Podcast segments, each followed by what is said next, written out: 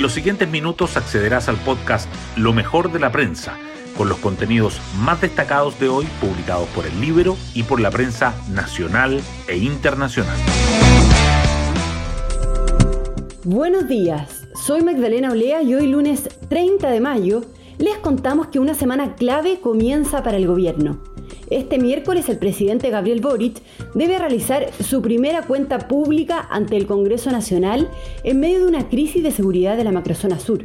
De hecho, se espera que hoy el mandatario anuncie que se mantendría por otros 15 días el estado de excepción de emergencia en la zona. Y las cifras le siguen siendo esquivas a la moneda. La encuesta Academ dada a conocer anoche muestra que un 57% desaprueba la gestión del presidente, su peor nivel desde que asumió en marzo. Y sobre la convención, el escenario no varía con la opción rechazo por sobre el apruebo, augurando un peleado resultado en el plebiscito de septiembre. Las portadas del día. Las informaciones relacionadas con la seguridad y el orden público destacan.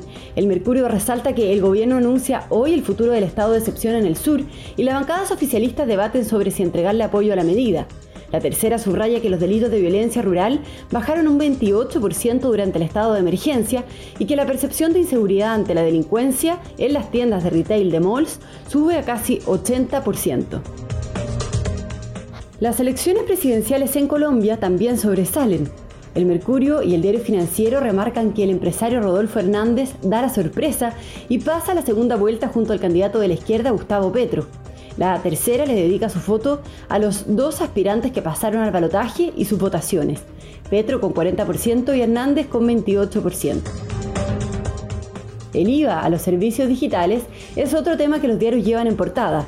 El Mercurio dice que el tributo ha recaudado 484 millones de dólares a casi dos años de su implementación, el diario financiero agrega que el Servicio de Impuestos Internos endurece la fiscalización porque 110 plataformas no pagan pese a operar en Chile.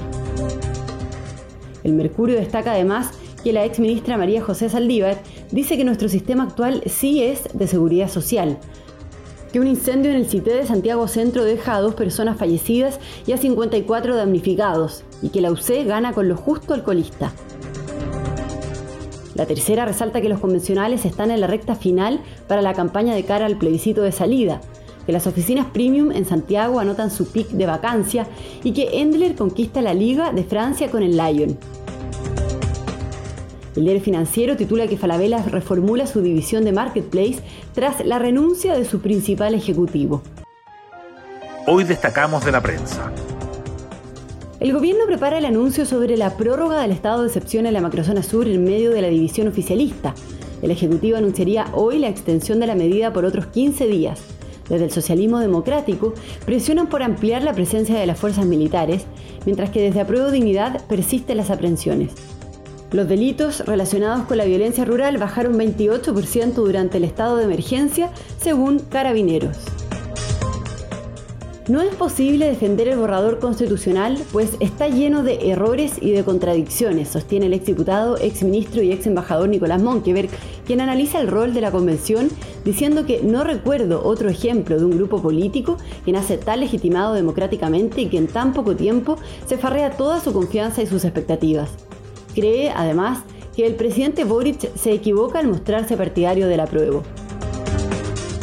La norma de los dos tercios es una mala idea, creo que perjudica la opción del apruebo, dice el senador del Partido Socialista y presidente de la Cámara Alta, Álvaro Lizalde, quien criticó la indicación aprobada en Comisión de Normas Transitorias de la Convención y fija el quórum más alto que hay para que el actual Congreso pueda reformar la futura Constitución, congelando el mecanismo de reforma propuesto en la Carta Magna hasta 2026. Nuestro sistema actual sí es de seguridad social, dice la ex ministra del Trabajo María José Saldívar, que entrega sus definiciones frente a una reforma del sistema de pensiones. Señala que no se puede perder la oportunidad de un acuerdo previsional que considere solidaridad y cambios paramétricos. También analiza las disposiciones laborales incluidas en el borrador de la nueva constitución. Y nos vamos con el postre del día. Más de 2 millones de personas asistieron al Día del Patrimonio. En total se realizaron más de 2.200 actividades durante el fin de semana, de las cuales unas 1.800 fueron presenciales, incluidas visitas guiadas, charlas, muestras y talleres. El ex Congreso Nacional, donde sesiona la convención, fue uno de los edificios más visitados. Bueno, yo me despido, espero que tengan un muy buen comienzo de semana y nos volvemos a encontrar mañana martes en un nuevo podcast, Lo mejor de la prensa.